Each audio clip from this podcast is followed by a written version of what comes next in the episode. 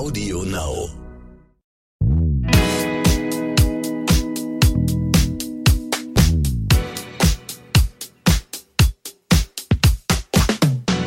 Hallo und herzlich willkommen zu So bin ich eben, der Psychologie-Podcast mit Stefanie Stahl. Und Lukas Klaschinski, dem Masterpsychologen. Und der Bestseller-Autorin Stefanie Stahl. Sorry, ja. hatte ich gerade vergessen. Und Diplompsychologen. Und, und Psychotherapeutin mit genau. über 30 Jahren Therapieerfahrung. Unterschlag mir bitte keine Titel. Ist es wichtig, Titel? Äh, öffnet schon Türen hier in Deutschland, ne? Ja, ich meine, ich macht schon einen Unterschied, ob ich jetzt über einen 16. Bildungsweg so eine Kraut- und Rüben-Ausbildung habe oder ob ich den Zauber studiert habe, ja, und wirklich ausgebildet bin. Oh, oh Gott, oh Gott, oh Gott. Ja, ist das so? naja, vielleicht ist es auch nur in deinem Kopf. Und genau darüber wollen wir auch reden, nämlich Realität ist Kopfsache. Und ich finde, das ist eine der schönsten Sachen, wenn man sich dessen erstmal bewusst ist, verändert sich alles. Das ist ja auch eins deiner Lieblingsthemen, ne? ja eigentlich das Hauptthema, weil im Grunde geht es nur darum. Also und unser Gehirn ist hochgradig äh, subjektiv formatiert und unser Gehirn interessiert sich eigentlich auch herzlich wenig für die Realität da draußen sondern wir sind nur daran interessiert, dass wir einigermaßen innerlich im Gleichgewicht sind. Das heißt, dass wir das äh, bekommen, was wir auch erwarten. Mhm. Und alles läuft durch den Filter unserer subjektiven Interpretation. Also die Fakten da draußen sind irrelevant, sondern nur, wie wir sie deuten, wie wir sie bewerten. Und äh, was eben auch wichtig ist, was man immer wieder sagen muss, wir kommen mit einem unfertigen Gehirn auf die Welt. Unser Gehirn ist zu 25 Prozent nur ausgebildet bei unserer mhm. Geburt.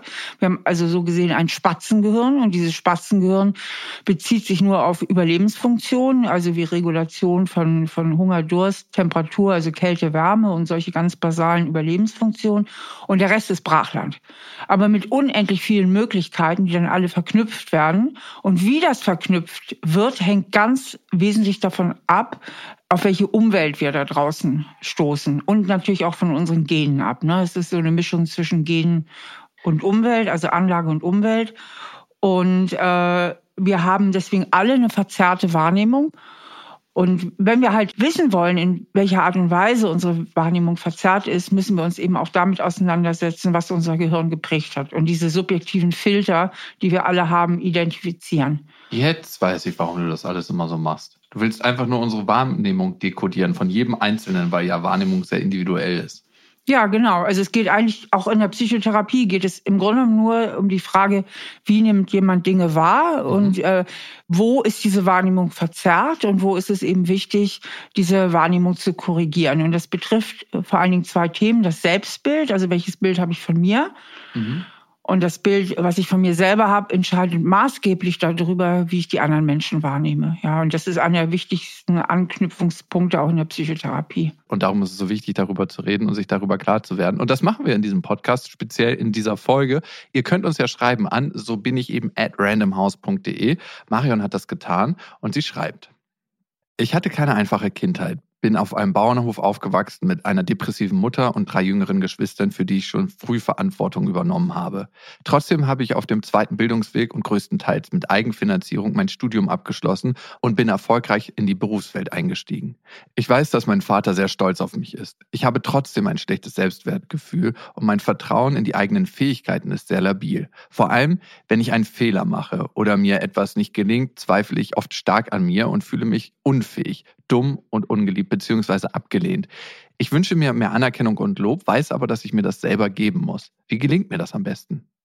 Ähm, also was der Marion da ja passiert ist, dass sie äh, bei kleinen Triggern, also kleinen Auslösern, also sie macht irgendeinen kleinen Fehler, rutscht sie eigentlich in ihrem Gehirn zurück in die Vergangenheit. Mhm. Ja, also in meiner Sprache ist sie direkt in ihrem Schattenkind. Das Schattenkind ist ja so dieses Symbol für die eher schwierigen Kindheitsprägungen. Das heißt, sie ist emotional in einem Zeitfenster, was gar nichts mit der Gegenwart zu tun hat, sondern irgendwas mit früher zu tun hat. Und sie sagte ja auch, oder schreibt ja auch, dass sie keine ganz einfache Kindheit hatte. Ähm, ich würde ihr tatsächlich mal empfehlen, ähm, sich mal so ein paar einzelne Situationen aus dieser Kindheit herauszupicken also wo sie sehr beschämt war. Also ich denke, sie hat ein paar massivere Erlebnisse von Zurückweisung gehabt, von Beschämung und Schamgefühle ist ja etwas, was wir ganz schlecht aushalten können. Und die Natur hat uns ja die Schamgefühle mitgegeben, damit wir uns an die Gesellschaft und an Normen anpassen. Also es ist ein ganz mieses Druckmittel der Natur, damit wir funktionieren und uns anpassen. Und nicht aus der Gruppe ausgeschlossen werden und überleben, muss genau. man sagen. Ne? genau, ja genau, damit wir überlebensfähig sind. Und ähm, ich denke, diese alten Gefühle, die äh, holen sie dann immer ganz Flashback-mäßig ein, also ganz ruckartig ein. Und deswegen würde ich empfehlen, sich mal die, die alten Filme in Anführungsstrichen anzugucken, also ein paar alte Erinnerungen hochzuholen, wo sie sich zurückgewiesen, beschämt, gedemütigt gefühlt hat. Und dann gibt es eine Intervention, die kommt aus der Schematherapie, dass sie mal eine neue Geschichte schreibt. Das heißt, sie hat zum Beispiel ein Bild, wo sie sich von einem Elternteil sehr kritisiert fühlte, sehr abgewertet oder gedemütigt fühlte. Und jetzt macht sie sich mal einen neuen Film.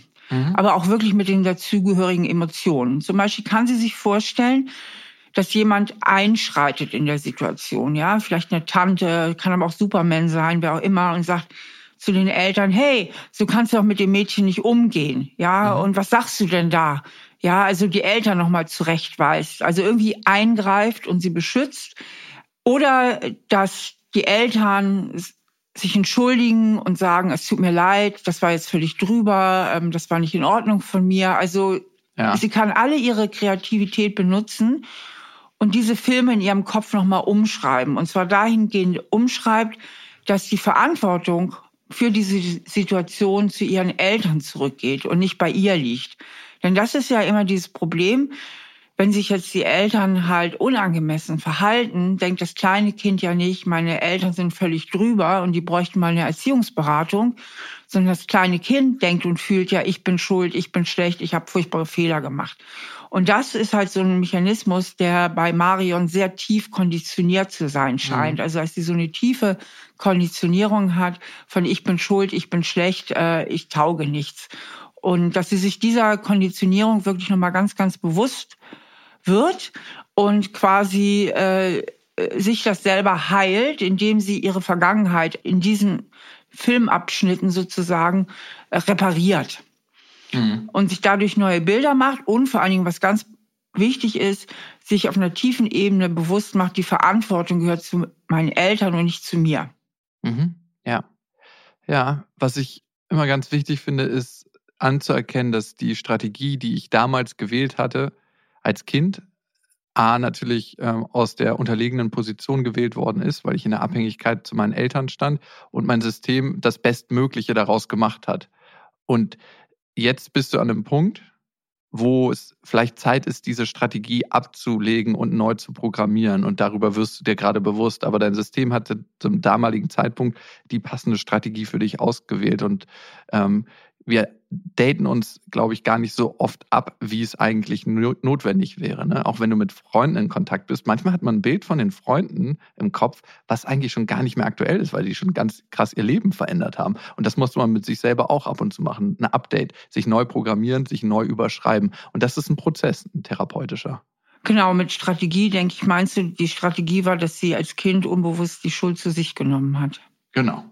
Richtig. Und ähm, versucht hat, sich bestmöglich ihren Eltern anzupassen und bestmöglich ihren Eltern zu genügen. Ja, was wäre nämlich passiert, wenn sie das nicht getan hätte und gesagt hätte, ihr könnt mich mal, dann hätten ihre Eltern vielleicht sie weggestoßen und das hätte ihr zumindest, wie unser Gehirn programmiert ist, als wir noch in einer Höhle gelebt hätte, den sicheren Tod bedeutet. Darum sind wir so nicht programmiert, sondern äh, wir müssen uns an die anpassen, die unser Überleben sichern in dem Moment. Genau. Und heutzutage ist es nicht mehr nötig.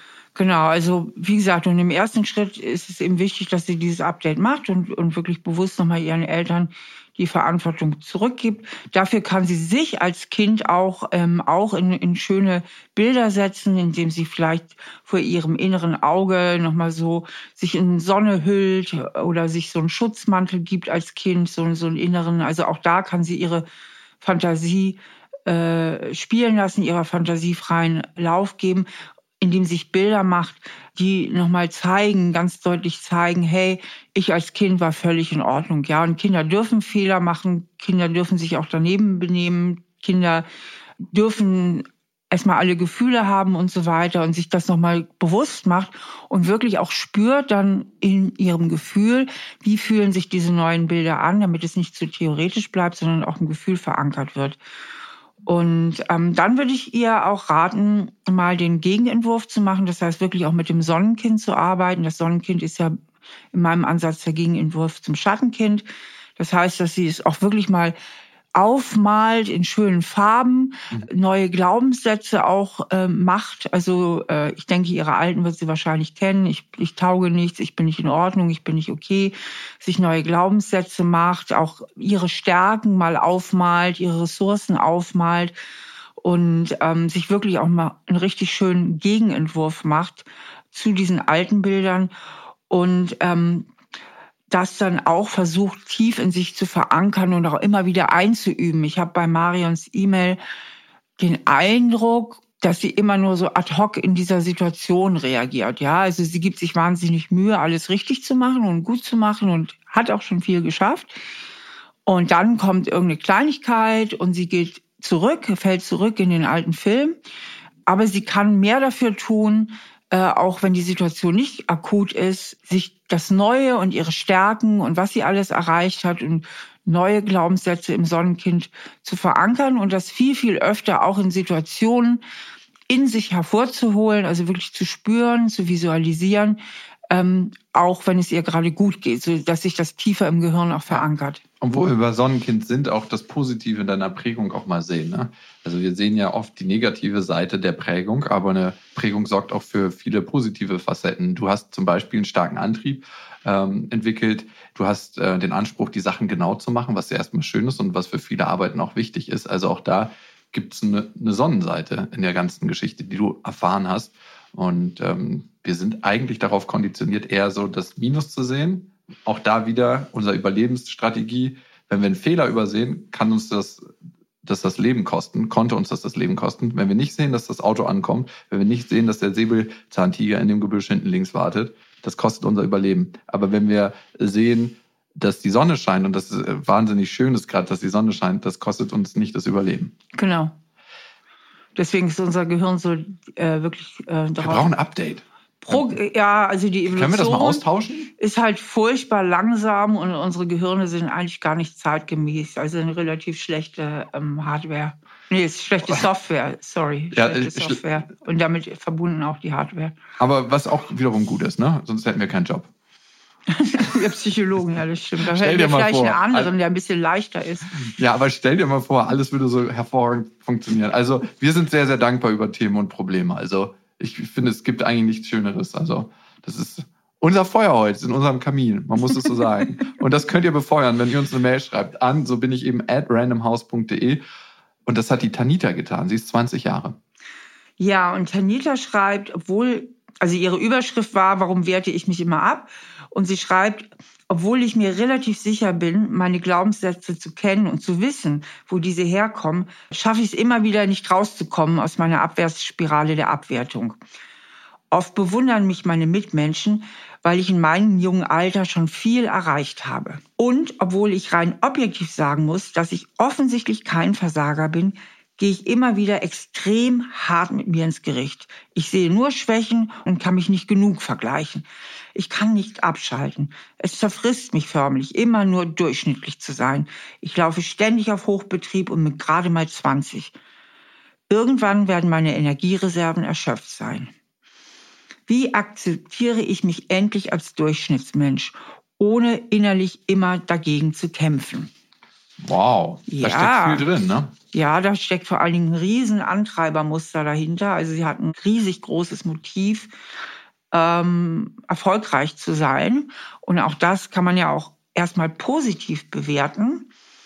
Ähm, und sie hat dadurch ja auch schon ganz viel geschafft. Auch sehr viele, sehr berühmte Leute, sehr erfolgreiche Leute laufen mit einem ähnlichen Muster herum und mhm. kommen deswegen natürlich auch weit. Auf der anderen Seite ähm, ist sie natürlich drüber, weil sie sich selbst ausbeutet, weil sie sich erschöpft und weil sie auch nie zufrieden mit sich ist. Sie schreibt ja, sie hätte ihre Glaubenssätze verstanden, aber offensichtlich, ähm, offensichtlich haben die ihre Emotionen noch nicht erreicht. Ne? Mhm. Also ähm, deswegen wäre es wichtig, dass sie sich auch wirklich neue Glaubenssätze macht, nicht nur die alten versteht, sondern auch neue Glaubenssätze macht und versucht eben diesen auch in ihrem Erleben mehr Raum zu geben. Das geht zum Beispiel, indem man in eine Situation innerlich geht, in der diese Glaubenssätze schon wahr sind. Zum Beispiel stellt sich vor, wie sie bei der Arbeit ist oder wie sie mit Freunden zusammensitzt. Und dann kann sich vorstellen, wie ihr Lieblingsmensch oder es kann auch irgendeine äh, Fabel- oder Fantasiefigur sein, ihr mit so einer ganz liebevollen Stimme die Glaubenssätze ins Ohr flüstert und dass sie denen dann auch wirklich mal in ihrem Gefühl Raum gibt. Ähm, eine weitere wichtige Maßnahme kann sein, die der inneren Distanzierung, indem sie sich so stark mit sich selbst identifiziert und mit ihren negativen Gefühlen identifiziert und mit ihrem Erfolg identifiziert, nimmt sie sich auch viel zu wichtig. Mhm. Ja, also ich finde es selbst immer sehr heilsam, wenn man mal einen Schritt zur Seite geht und das eigene Leben mal so äh, ins Weltgeschehen oder in, in Relation zum Weltgeschehen stellt. Ja, also so wichtig sind wir alle nicht und im Grunde genommen ist es herzlich egal, der Welt herzlich egal, ob sie ihr Leben im Mittelmaß verbringt oder wo auch immer.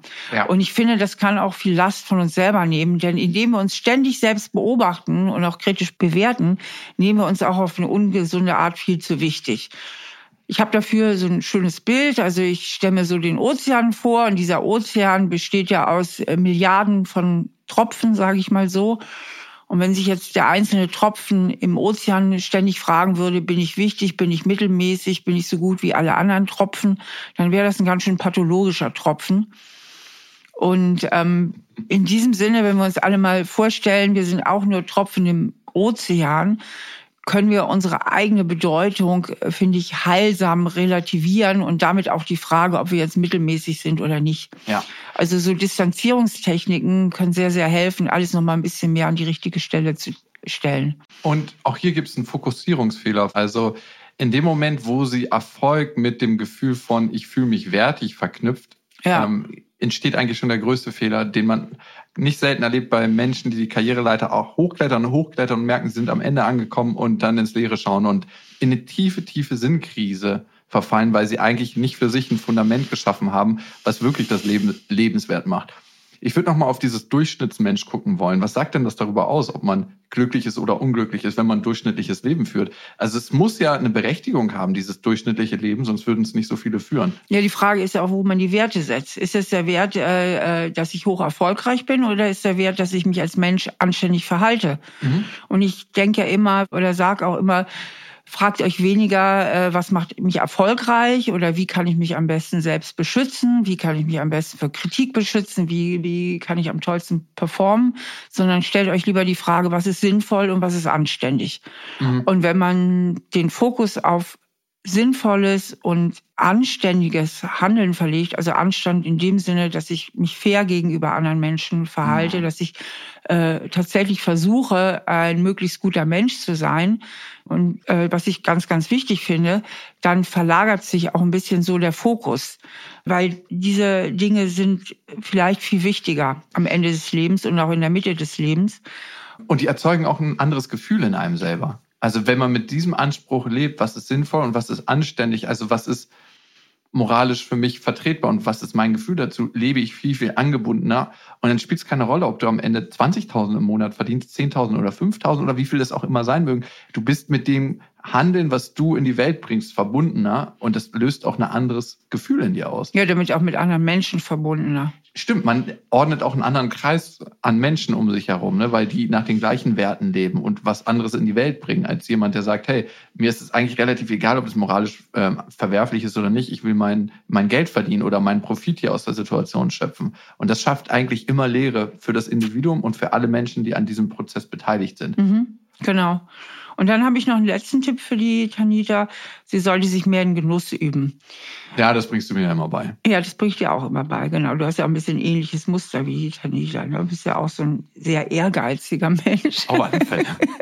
Ich versuche schon abzulegen, aber es gelingt mir nicht. Ich denke, durch ihr ganzes Streben nach Erfolg und ihre ständigen Selbstsorgen und Ängste vergisst sie darüber, das Leben zu genießen Und deswegen würde ich ihr empfehlen, sich wirklich mehr im Genuss zu üben, äh, das auch wirklich so in ihre Tagesstruktur mit einzupflegen, dass irgendwann Feierabend ist, dass sie sich schöne Dinge vornimmt, dass sie Sachen macht, aus denen sie Kraft schöpft, dass sie das Leben auch auf sinnlicher Ebene im Sinne von gutem Essen und äh, sinnlichen Genüssen Sex. wirklich genießt. Ja, ich weiß, du bringst das immer wieder aufs richtige Niveau hier. Ähm, Luki, ich bin dafür auch zum sinnlichen Leben. sehr äh, dankbar. ja. ja, das kann man nicht ausklammern. Also ich meine, ich glaube, es wird für sie ein Thema sein, sie ist 20. Also ich, ich, ich wünsche es ihr zumindest. Ja, hast du ja recht. Ähm, auf jeden Fall, ähm, dass sie das Leben auch genießt. Denn je besser wir auch selber drauf sind, das sage ich auch immer wieder, und das können wir eben, indem wir das Leben genießen, desto entspannter können wir uns auch gegenüber anderen Menschen verhalten.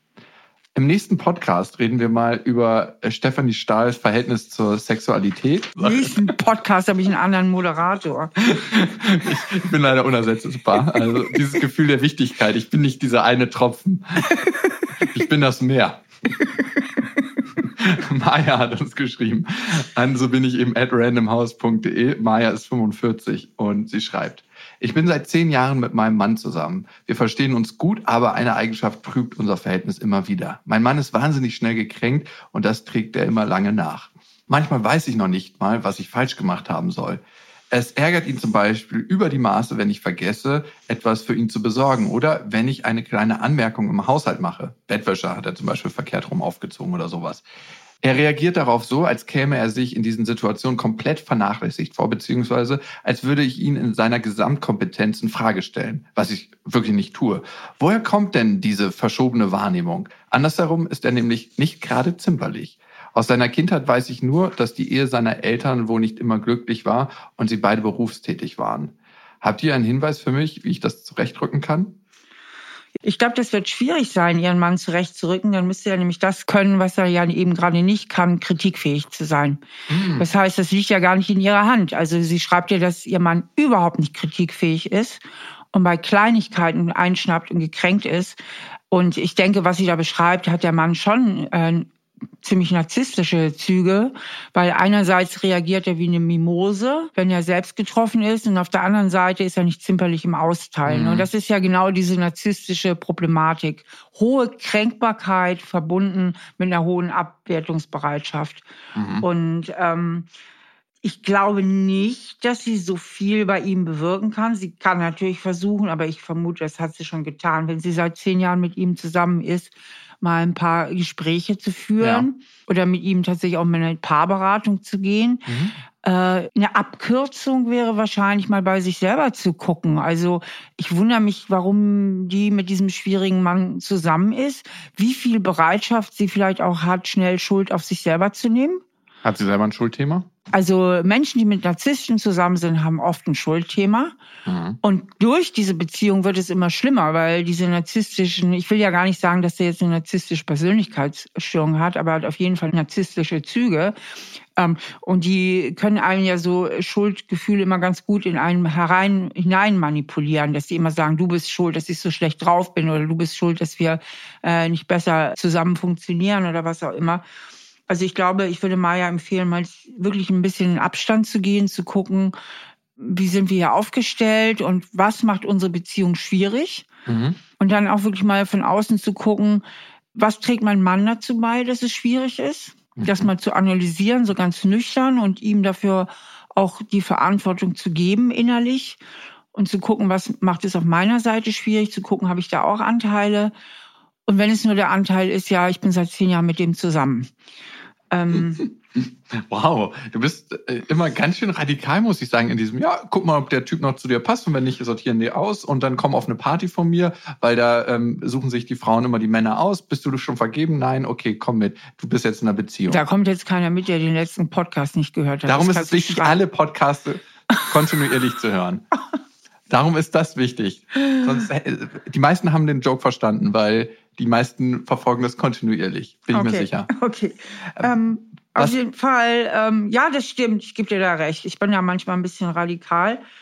Ähm, ich würde gerne mal in das Gefühl von dem Mann reingehen und seine Handlungsweise hinterfragen. Ich glaube, und das treibt alle Männer an, jeder Mann will seiner Mutter gefallen.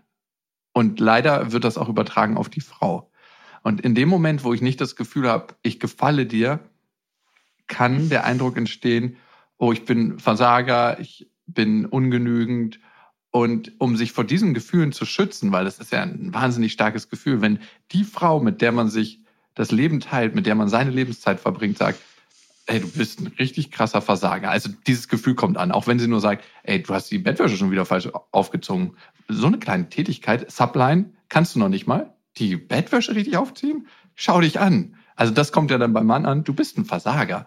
Und das ist so ein starkes Gefühl, vor dem will er sich schützen und darum geht er in die Reaktion und sagt, ähm, nö, nehme ich nicht an, ich bin jetzt eingeschnappt. Und wenn er sich dafür öffnen würde, in einem Raum, der erstmal trainiert wird, also in einem Schutzraum. Und wie trainiert? Würde jetzt äh, Maja fragen, wie soll ich meinen Mann trainieren? Genau, nicht in der Situation immer direkt abholen, sondern erstmal eine grundlegende Basis dafür schaffen. In einem, in einem Gespräch, hey, das und das fällt mir auf, ich liebe dich und habe mich schon öfter gefragt, warum deine Reaktion darauf so ist, wie sie ist. Weil für mich ist es eigentlich nur die Bettwäsche und für dich scheint es was Größeres zu sein was ist da für dich dahinter? Und meistens, um sowas gut reflektieren zu können, braucht man jemanden Dritten, der damit drauf guckt, der dann die entsprechenden Fragen stellt, vielleicht einen systemischen Ansatz verfolgt. Und ähm, da hast du ganz recht, das ist eine Paartherapie, weil jemand, der so reagiert, fragt sich diese Fragen meistens nicht selber. Der stellt sich diese Fragen nicht. Ich finde erstaunlich, dass die liebe Maya sich so einen Partner aufgesucht hat. Ne? Sie hat vielleicht ein Thema, was sie mit diesem Partner versucht aufzulösen, weil unser System ist ja immer darauf bedacht, sich zu komplettieren, die Themen, ja. die wir in uns tragen, aufzulösen. Da hast du dir einen perfekten Spielball gesucht, Maya, oder nicht so perfekt. Also ich finde, Steffi sagt weiterkicken, ne? ich finde, äh, Lukas, du hast uns jetzt sehr, sehr gut in die empfindliche Seele des Mannes eingeführt, also wirklich. Und ich finde deinen Ansatz auch richtig. Das sollte sie auf jeden Fall versuchen. Ähm, die Frage ist, wie oft sie es versuchen mhm. sollte. Da muss sie halt mal gucken, ähm, weil ich befürchte eben, dass es schwierig mit ihm ist, äh, auch solche Gespräche zu führen. Und deswegen kann sie auf beiden Ebenen arbeiten. Sie guckt mal bei sich, äh, warum habe ich mir den ausgesucht und ähm, was ist bei mir los. Und ähm, sie kann natürlich auch mit ihm reden. Sie kann natürlich auch Folgendes machen, sie kann sich unterwerfen. Und unterwerfen würde bedeuten, sie kritisiert ihn überhaupt nicht mehr. Mhm. Ähm, Gute Strategie. in dem Fall. Ja, also Na, das ist ja immer, wenn du, wenn du mit, ich gehe jetzt mal weg von Meyers Fall, ich mache das mal ein bisschen übergeordnet, wenn du mit jemandem zusammen bist, der wahnsinnig schwierig ist mhm. und derjenige, der sehr schwierig ist, sagt, ich will mich aber nicht ändern, bleib mal mit diesem Psychokram, ne? Also ja. ich habe kein Problem, du hast das Problem ja, oder ja. whatever, ja. Dann gibt's ja nur zwei Möglichkeiten. Entweder ich unterwerfe mich oder ich trenne mich. Ja. Weil ich muss mich unterwerfen, weil der, der schwierig ist, macht die Beziehungsregeln. Mhm. Das ist so. Da ist keine Kompromissfähigkeit, weil der besteht ja darauf, dass er so bleibt, wie er ist und dass er sich nicht verändern will. Also hat er die Macht und der andere hat die Ohnmacht. Also Maya hätte in dem Fall die Ohnmacht. Und wenn der Mann halt nicht über die Brücke geht, sich selbst zu reflektieren, ähm, dann liegt bei ihr die Ohnmacht. Und dann, wenn sie unbedingt mit ihm zusammenbleiben will, weil sie da vielleicht sich so abhängig fühlt und auch schon so abhängig fühlt, weil sie so viel Schuldgefühle hat oder sich so viel Schuld einreden lässt, dann müsste sie im krassesten Fall sich unterwerfen und sagen, ich äh, kritisiere ihn 0,0, ich mache überhaupt nichts mehr, irgendein Kommentar, ich mache es 100 Prozent, nehme ich ihn so an, wie er ist. Und wenn er die Bettwäsche falsch rum bezieht, dann beziehe ich sie stillschweigend wieder so rum und ich nehme alles 100 Prozent an, so wie er ist. Und dann müsste sie allerdings, er ist ja nicht zimperlich im Austeilen, da müsste sie dann halt gucken, wie sie auf der anderen Seite sich wieder abgrenzt. Steffi, hör auf, so bitterböse ironisch zu sein. Bitte. Es ist nicht bitterböse ironisch. Ja, aber wer will denn so ein Leben? Keiner. Keiner möchte so ein Leben. Klar, manche führen so ein Leben, aber keiner will es im Grunde. Und das bitterböse Ende könnte auch sein, dass er sich an ihr reibt und dann doch stört und sich von ihr trennt, weil sie eine Ja-Sagerin geworden ist. Ja, das stimmt. Und das kann nicht selten passieren, wenn man sich so überanpasst. Oh, da habe ich ja überhaupt gar keine Entwicklungschancen, weil er hat dann auch keine Entwicklungschancen mehr, weil man ihm den Leidensdruck nimmt, die Reibung. Und Reibung ist ja auch wichtig im Leben. Es erzeugt Wärme, auch in einer Beziehung. das ist mal schön gesagt.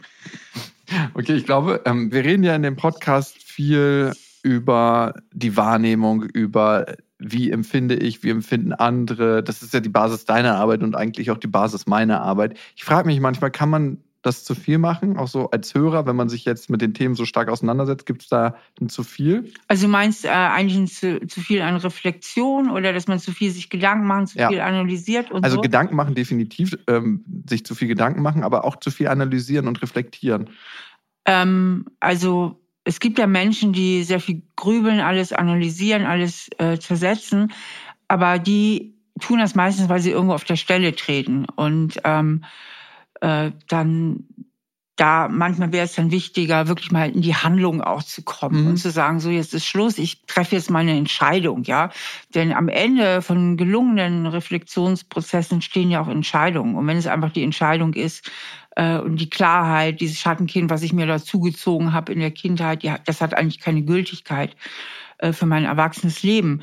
Und insofern würde ich eher sagen, man kann nicht zu viel reflektieren, weil eine gelungene Reflexion endet und mündet eigentlich in Handlungen, in Entscheidungen und so weiter. Mhm. Und wer sich dabei ertappt, dass er ständig am Analysieren, Reflektieren ist oder es bei anderen äh, Leuten merkt, dass sie irgendwie kein anderes Thema haben, dann ist das für mich immer ein Zeichen davon, dass sie irgendwie äh, nicht so richtig in ihren Prozessen weiterkommen. Ah, interessant, ja. Sehe ich auch so. Also, dass eigentlich so ein Überreflektieren, wenn es zu viel passiert und nicht in Handlungsprozesse mündet, ein Schutz vor einer Entscheidung auch sein kann. Ne? Ja. Was die Beispiele für mich sehr, sehr schön gezeigt haben, also die Zuschriften, dass jeder in seiner eigenen Realität lebt, wie wir es gesagt haben. Ne? Das letzte Beispiel hier von Maya und ihrem Mann, mit dem sie schon über zehn Jahre zusammen ist. Der Mann lebt in seiner eigenen Realität, Maya lebt in ihrer eigenen Realität. Und erst wenn wir anfangen, unsere Realitäten abzugleichen, schaffen wir eine Basis für eine gute Verständigung und für ein gutes Zusammenleben. Und das machen wir eigentlich in dem Moment, wo wir reflektieren, uns analysieren, gucken, wie sind unsere Prägungen, wo kommen wir her. Ja, und da habe ich jetzt abschließend auch nochmal ein schönes Bild, was ich sehr, sehr gerne strapaziere und kann auch gut sein, dass ich das schon mal in der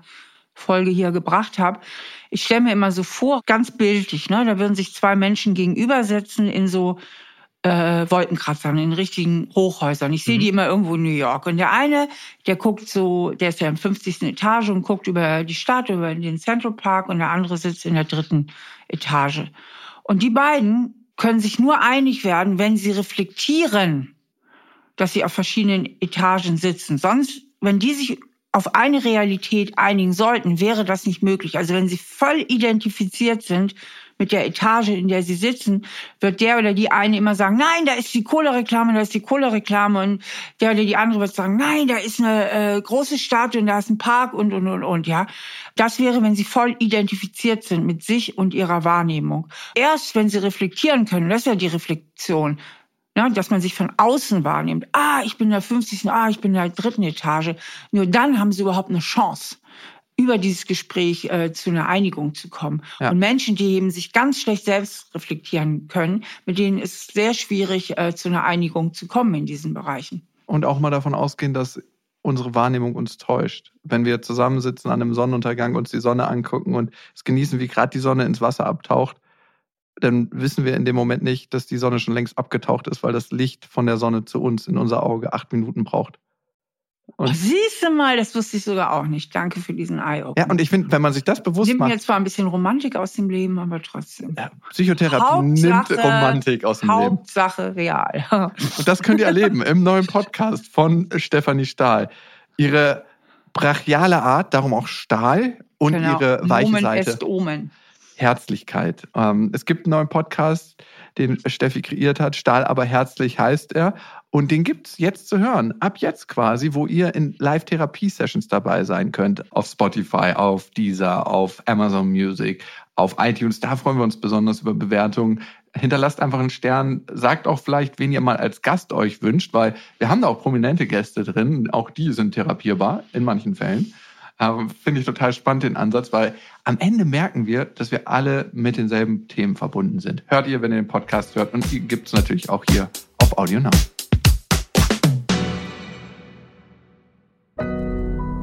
Audio Now.